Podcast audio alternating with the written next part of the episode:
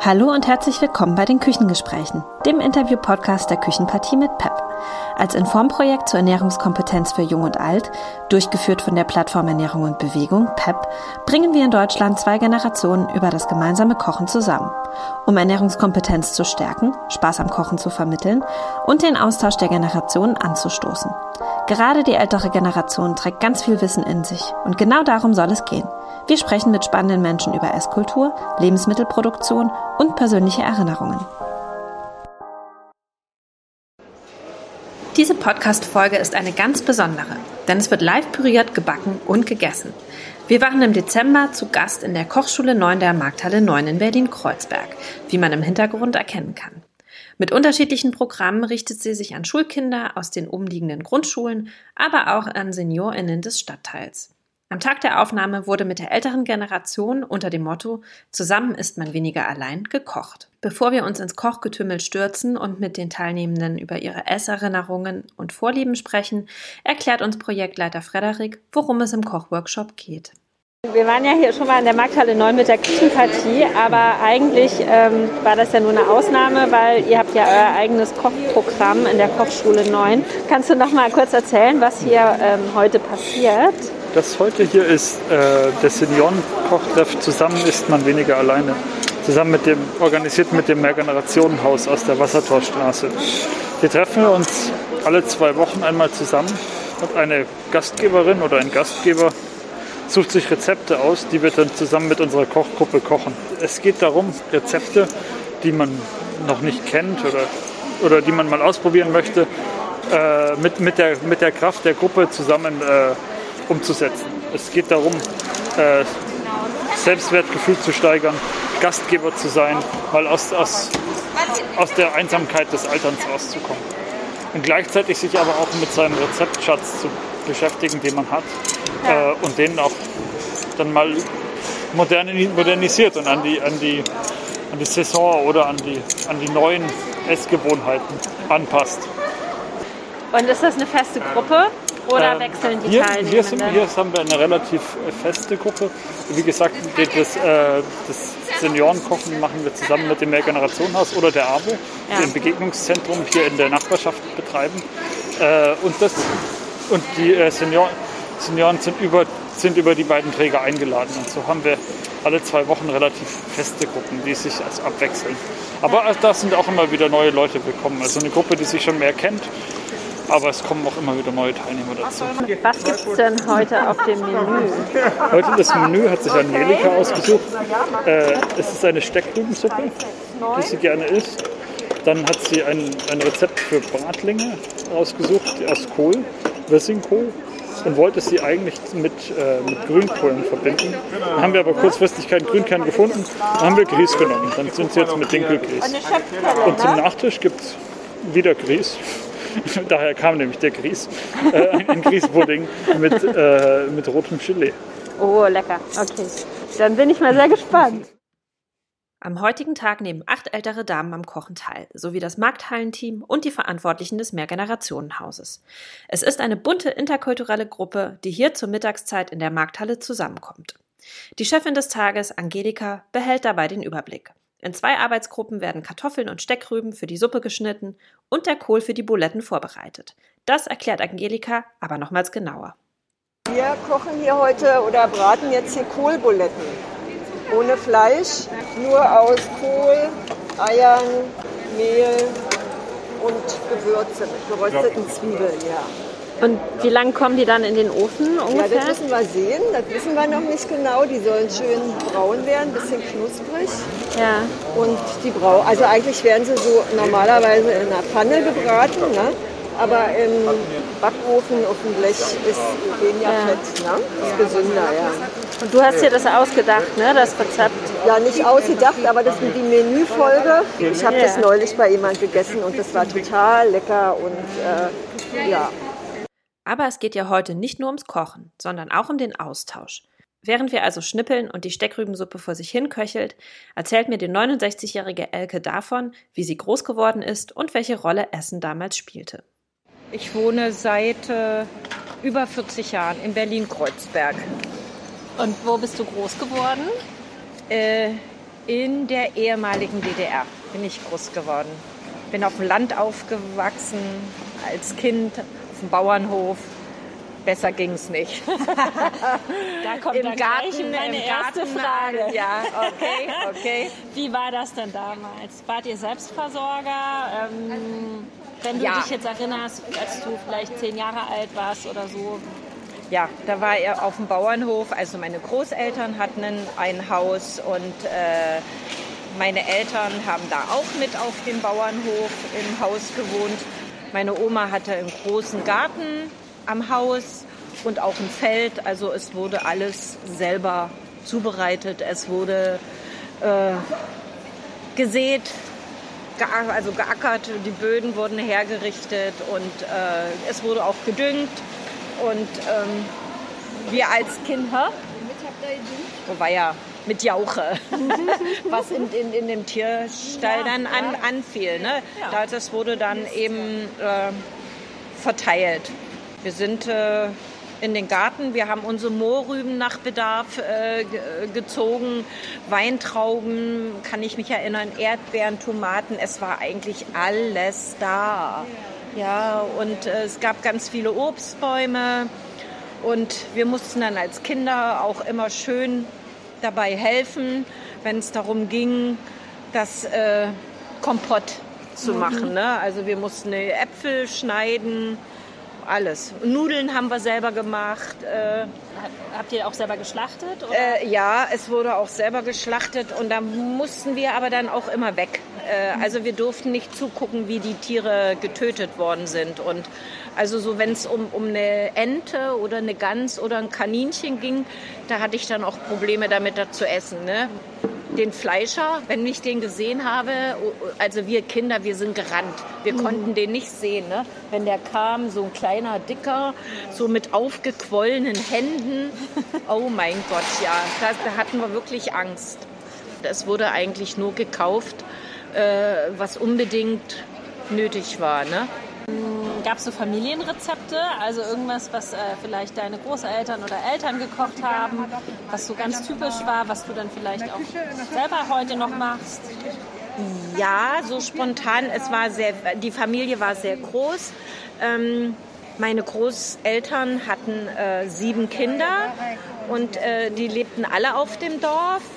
Und da wurde gemeinsam gebacken und äh, gekocht und äh, da ga- gab es eben immer so bestimmte Aufgaben. Die wurden dann immer verteilt. Eine Tante, die war dann immer für das Backen zuständig. Ne? Und da wurden Pfannkuchen selber gemacht oder so die Krapfen.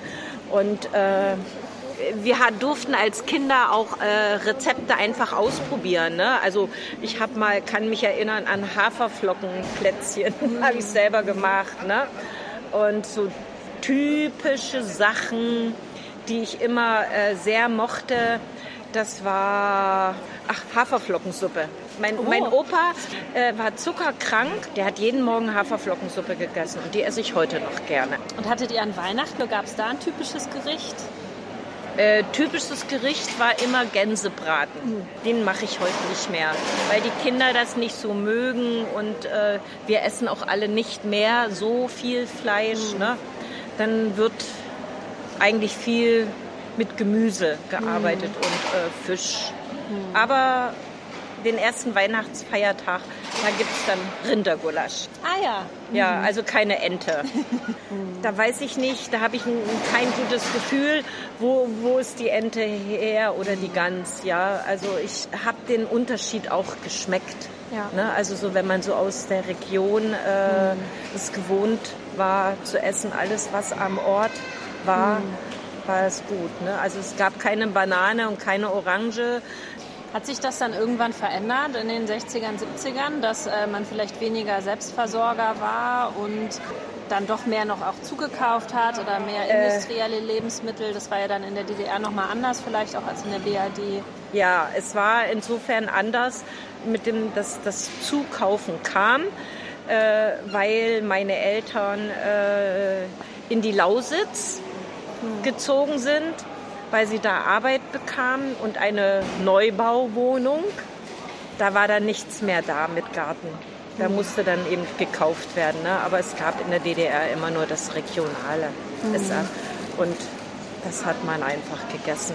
Man ist in, in äh, je nachdem, was war, wir sind Pilze sammeln gegangen. Ne? Wir kannten die Beeren, ob das jetzt wilde Himbeeren sind, Preiselbeeren, Blaubeeren. Äh, das haben wir alles gemacht als Kinder und Jugendliche. Ne? Jetzt bist du ja hier auch bei dem Kochkurs dabei gewesen. Ähm, warst du zum ersten Mal hier oder warst du schon öfter hier? Äh, das war heute das vierte Mal und ich bin jedes Mal begeistert, also von äh, der Gruppe, die sich da, also die daran teilnehmen, das Austauschen und äh, immer wieder, weil es so internationale Gerichte sind, ne, ähm, ist es immer wieder schön, was dazu zu lernen. Eine letzte Frage, die wir immer fragen, ist, als du ein Kind warst, was war da dein Lieblingsgericht und was ist heute dein Lieblingsgericht? Ist es noch das gleiche oder hat sich das verändert? Ich esse sehr gerne Kartoffelbrei.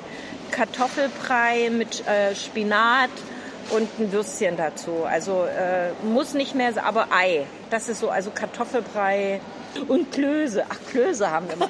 Klöße, so richtig so diese ähm, Klöße nach Thüringer Art. Kartoffelklöße Mit, sind das, ne? Kartoffelklöße Nicht mit mit, den ähm, Brötchencroutons. Ne? Alles selber machen. Also ich mache das heute auch noch selber. Ne?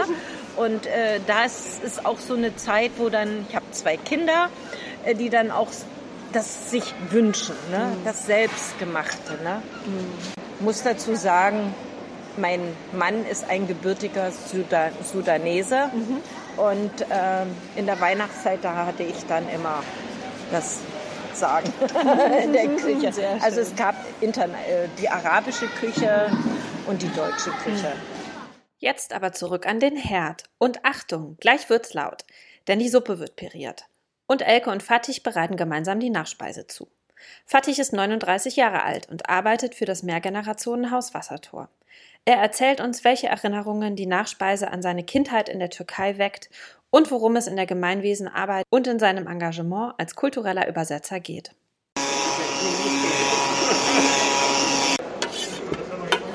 Das ist jetzt Grießpudding mit roter Grütze, nee, roter Soße. Äh, Traubensaftgelee. Traubensaftgelee.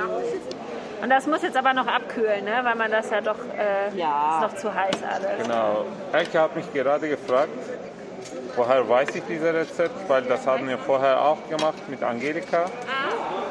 Und ich komme aus der Türkei Ja. und als ich klein war, bei jedem Opferfest und Zuckerfest hat meine Oma und meine Mutter dieses Rezept gemacht.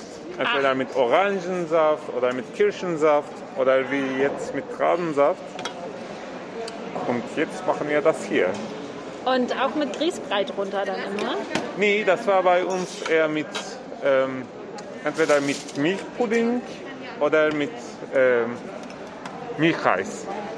Ah ja, Mit okay, aber es Milchreis. So schmeckte unten- ähnlich. Dann. Ja, ja, Das heißt, das ist jetzt wie für dich wie so ein Kindheitsessen, so eine Auch. Kindheitserinnerung. auf jeden Fall. Natürlich, die, meine Familie ist jetzt nicht da, aber es wird eine Erinnerung zu meiner Kindheit. Ja. Und hast du viele Rezepte, wenn du jetzt sagst, das erinnert dich an deine Kindheit, gibt es so viele Rezepte, die du heute noch kochst, die dich an deine Kindheit erinnern? Oder? Auf jeden Fall. Ähm, ich habe sogar an meinem Geburtstag von meiner Mutter habe ich so ein Kochbuch gekriegt, das sie selber geschrieben hat. Wow. Mit den Rezepten, die wir in meiner Kindheit gehabt haben. So ganz typische Rezepte aus meiner Stadt. Und die koche ich fast. Ich, ich versuche einmal die Woche genau ein Rezept zu kochen jetzt aus diesem Buch. Hast du auch eigene Kinder? Genau, ich habe zwei Kinder. Das heißt, denen zeigst du dann auch die Rezepte von der Oma sozusagen, wenn die vielleicht, wenn die größer sind. Ja, sie kochen noch nicht mit.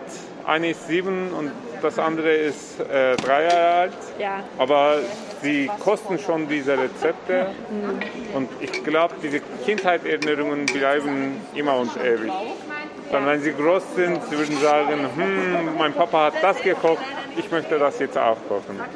Und hast du, mh, ist das bei dir so, wenn du so ein Gericht aus deiner Kindheit isst, dass du direkt dich wieder an damals erinnerst? Ja, auf jeden Fall. Ähm, ich glaube, manche Geschmäcke und manche Gerüche bringt mich zu bestimmten Momenten. Wie zum Beispiel für ein, eine deutsche Person Zimt ist Weihnachten. Ja. Und für mich, es gibt welche bestimmte Geschmack, Geschmäcke, die mich zu welchen Momenten bringen. Zum Beispiel das hier ist, was wir heute gekocht haben, das hier ist für mich ein Fest. Entweder Zuckerfest oder Opferfest. Ja. Ähm, am Nachmittag, wir treffen uns mit Familie und Nachbarn und wir essen genau so eine Dessert. Ja. Und was ist dein Lieblingsgericht aus deiner Kindheit? Hast du sowas? Und was, was ist heute dein Lieblingsgericht oder hat sich das verändert? Nein, das hat sich nicht geändert. Und es ist komischerweise, ich, ich habe ein paar Gerichte, aber im Winter, genau in dieser Zeit, es gibt eine bestimmte Spinatgericht. Mhm. Ähm, das ist halb arabisch, halb türkisch. Und das ist mein Lieblingsessen. Man macht so ganz kleine Fleischbuletten. Mhm. Es wird dann äh, angebraten und dann kommt ganz viel Spinat rein und es wird dann mit Buletten zusammengekocht. Es gibt dann da rein Pinienkerne und ganz viele verschiedene Gemü äh, Gewürze. Und das wird dann mit äh, türkischer Reis serviert. Du arbeitest auch in dem Mehrgenerationenhaus? Genau, ich arbeite in dem Mehrgenerationenhaus und ich mache ähm, Gemeinwesenarbeit, Nachbarschaftsarbeit. Das ist natürlich auch nochmal ganz kurz, ähm, in dem Mehrgenerationenhaus treffen dann auch verschiedene Kulturen aufeinander, ne? weil die Nachbarschaft ist auch auf jeden sehr Fall. gemischt. Ne? Ähm, wir sind im Wassertor-Kiez Ja. und in unserem Kiez, äh, die Anwohner haben über fünf- 75 Prozent äh, Migrationshintergrund. sind hauptsächlich Menschen aus der Türkei und aus arabischen Ländern. Ähm, und Multikulturalität, Interkulturalität ist für uns sehr, sehr wichtig. Ja. Und deswegen auch alle unsere Angebote sind sehr, sehr kulturoffen, interkulturell, multikulturell. Ja. Auch Hatice ist in der Türkei geboren und Teil der Kochgruppe. Sie erzählt, übersetzt von Fatih, von ihren liebsten Speisen aus der Kindheit und was vor einigen Wochen, als sie selbst die Kochgruppe leitete, zubereitet wurde. Ondan sonra e, börek yaptık. Böreği söyle. E, ondan sonra e, bir de tatlı şey yaptık ya. bisschen, sie hat gesagt, erstmal, sie hatten immer eine, äh, eine Suppe zu Hause als Kind, sei es Tomatensuppe oder wir haben diese ganz kleine Nudeln, Nudelnsuppe oder Gemüsesuppe hat sie. Dann hatten sie immer einen ähm, als Salat. Salat? Salat da yaptık ya salat. äh, Gemüse, Kartoffel oder äh, Bohnen oder so. Und als Dessert hatte die Mutter entweder selber einen Teig gerollt und so eine Baklava-mäßig ein Dessert gemacht oder Grießbrei. Und vor ein paar Wochen hat sie hier auch selber gekocht. Sie war die Chefin und da hat sie dann diese ähm, Suppe gemacht mit Tomaten und mit diese kleinen Nudeln. Und dann hat sie ein Börek gemacht mit Käse und als Dessert gab es nochmal Grießbrei. Auch die 81-jährige Karin ist heute mit dabei. Seit ihrer Geburt 1940 lebt sie in Berlin-Kreuzberg und hat natürlich ganz viele Geschichten auf Lager. Kannst du vielleicht mal erzählen, du bist ja dann äh, im Zweiten Weltkrieg geboren. Erinnerst du dich noch an die Zeit im Krieg und die Jahre nach dem Krieg in Berlin? Also sehr wenig. Also, äh, ich bin ja 1940 geboren, da habe ich nicht viel mitbekommen. Und ich hatte eine Mutter, die sehr tüchtig war. Also ich habe auch nicht groß hungern müssen. Ja. Ich fing dann an mit schwarzen Markt und dann wurden so Tauschgeschäfte gemacht. Ja. Und hat meine Mutter, war, wir hatten dann unten einen Bäcker, der neu eröffnet hat, der hat dann Brötchen gebacken und damit ist meine Mutter auf den schwarzen Markt gegangen. Und ich bin dann als kleines Kind mit dem Brötchen losgelaufen und habe gesagt, Brötchen haben wir noch, Brötchen haben wir noch. Und dann kam ein Mann zu mir und sagte, sei mal schön vorsichtig. Der war nämlich von der Polizei. Da habe ich Glück gehabt, dass er mich nicht mitgenommen hat. Das sind so meine Erinnerungen an den Krieg. Ja. Und ich weiß auch, dass ich mit meiner Mutter sehr lange in einer kleinen Kochstube gewohnt habe, weil es ja keine Wohnung gab. Aber dann haben wir nach, das war in der Cottbusser Straße und dann sind wir nachher in die Ritterstraße, haben wir dann eine größere Wohnung bekommen. Was weißt du noch so, was ist so unter der Woche? Was gab es da so für Essen? Also es wurde sehr wenig Fleisch gegessen. Fleisch gab es eigentlich nur sonntags und am Montag dann die Reste. Dann gab es viel Eierkuchen. Damals war Fisch noch preiswert. Dann gab es Hering mit Pellkartoffeln. Ah, lecker. Was haben wir noch? Ja, heute sagt, heute ist es eine Delikatesse, aber damals war das so arme Leute essen. Ja. Und wie hat sich das dann so in den Jahren nach dem Krieg? Naja, es ging aufwärts. Ja. Ich weiß zwar, dass meine Mutti sehr wenig verdient hat. Die war ja erst alleinerziehende, bevor sie meinen Stiefvater kennenlernte. Und die hat sich viel Geld mitverdient mit Heimarbeit. Meine Mutter war Näherin oder Schneiderin. Dann hat sie zu Hause immer noch Wüstenhalter genäht in Heimarbeit. Also meine Mutter hat mir trotz sehr schlechten Zeiten alles ermöglicht, was man ermöglichen kann. Ja. Alles sehr bescheiden. Klar. Aber ich habe alles als Kind gehabt. Ich hatte meine Rollstuhl, die musste man früher noch an die, an die Sohlen anschrauben und dann sind die Sohlen abgegangen. Und, aber es war eben eine schöne Zeit. Und es war nicht so viel Straßenverkehr. Die Cottbusser Straße kennst du ja vielleicht. Da sind wir, da haben wir bin ich den Rollstuhl rauf und runter. Dann haben wir mit kleinen Autos auf der Straße gespielt. Da kam alle Stunde vielleicht mal ein Auto, wenn es hochkam. Wir haben hier Treselt. Also diese ganze Gemeinschaft, diese Lebensgemeinschaft war etwas anderes wie heute. Ja, menschlicher alles. Ja. Al- Als Kind, wie war denn das so, was so Süßigkeiten und so angeht? We- Weißt du, da noch gab es dann was dann eher so Kuchen oder gab es nee, naja, nee, also ich kann mich noch erinnern, es gab so ein komisches Weißbrot. Und es gab ja noch, also als ich so Kind war, so fünf Jahre alt und so, da gab es noch nicht so Schokolade oder so. Und ich kann mich erinnern, dass ich mir immer eine Tasse Wasser gemacht habe, eine Scheibe Weißbrot, dann habe ich das in das Wasser nass gemacht, in dem Wasser und dann den Zucker reingestreut. Ich war schon immer eine Naschkatze, also ich wusste mir immer zu helfen. Und dann gab es von den Amerikanern so große Dosen, wo so Trockengemüse drin war. Ja. Und da habe ich die Karotten, die waren getrocknet, aber die waren zuckersüß. Eine Karotte ist ja süß, dann habe ich die geknabbert. Ah. Und dann weiß ich noch, dann ging es meiner Mutter ein bisschen besser. Dann hatte so eine Arbeitskollegin, die hat so den ganzen Karton mit Ostereiern mitgebracht. Und da gab es dann immer ein Osterei und dann wurde das unter den Schrank geschoben. Wir hatten dann so einen Küchenschrank, wo du runterschieben konntest. Also es wurde alles eingeteilt. Ja. Und ich bin dann immer heimlich rangegangen, weil ich gerne genascht habe. und da habe ich immer gesagt, wenn ich mal groß bin, kaufe ich mir einen riesen Kasten Konfekt und den esse ich ganz alleine. Und das habe ich auch gemacht. Ich hatte einen Kunden, der konnte zu Balsen gehen und der hat mir so, ich glaube, das war ein Kilo Konfekt. Ich habe so viel Konfekt gegessen, dass mir schlecht wurde. Und dann, aber meine Süßigkeiten mag ich nach wie vor. Und jetzt haben wir ja bald Weihnachten. Ja. Gab es da auch immer was Traditionelles äh, oder was du dann später auch, als du erwachsen warst, dann noch übernommen hast? Naja, als wir äh, etwas ärmer waren, gab es Kartoffelsalat mit Würstchen. Und als es uns dann etwas besser ging, gab es Kartoffelsalat mit Kassler. Ja, Es gab aber, soweit ich mich erinnern kann, auch einen Gänsebraten. ja. Ja, und dann gab es immer einen bunten Teller zu Weihnachten. Ja. Kenne ich gar nicht anders. Ich hatte ja dann inzwischen meinen Stiefvater, bei dem habe ich mir dann immer die Marzipankartoffeln runtergeklaut. Die war ja alles so eingeteilt, war ja alles noch teuer. Ne? Ja. So, als du dann selber erwachsen warst, gibt es dann irgendwelche so Gerichte, irgendwas, was so typisch war, was du dann auch selber weitergekocht hast? Von meinen Eltern her. Ja. Also ich kann mich nur erinnern, meine Eltern mussten äh, der Arbeit wegen nach München. Sie haben 20 Jahre in München gewohnt. Und wenn meine Mutti mich gefragt hat, wenn wir sie aus Berlin besucht haben, hat sie immer gesagt, Karin, was soll ich dir denn kochen? Habe ich mir immer gewünscht, Quetschkartoffeln mit Bratwurst und Rotkohl.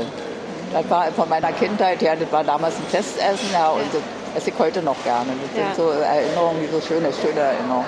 Ja. Kannst du noch mal kurz erzählen, was wir hier an unserem Tisch heute gemacht haben? Naja, wir haben uns heute getroffen und wir hatten die Aufgabe, Kartoffeln zu schälen. Steckrüben mussten geschält und, die, und in kleine Stückchen geschnitten werden. Die Kartoffeln mussten in kleine Würfel geschnitten werden. Dann haben wir den Quark angerührt, einen Dip zu dem Essen. Und dann haben wir noch Grünkohl gezupft für Grünkohlchips. Die werden mit Öl übergossen und mit Salz und kommen dann in den Backofen. Und, ja. und nun sitzen wir hier und warten aufs Essen. Vielen Dank. Und kurze Zeit später wurde dann alles angerichtet. Nach einem köstlichen Essen und vielen bunten Geschichten bleibt eins ganz klar. Der Kochtreff macht seinem Motto Gemeinsam isst man weniger allein wirklich alle Ehre. Die Küchenpartie mit PEP wird vom Bundesministerium für Ernährung und Landwirtschaft im Rahmen des Nationalen Aktionsplans in Form gefördert und von der Plattform Ernährung und Bewegung durchgeführt.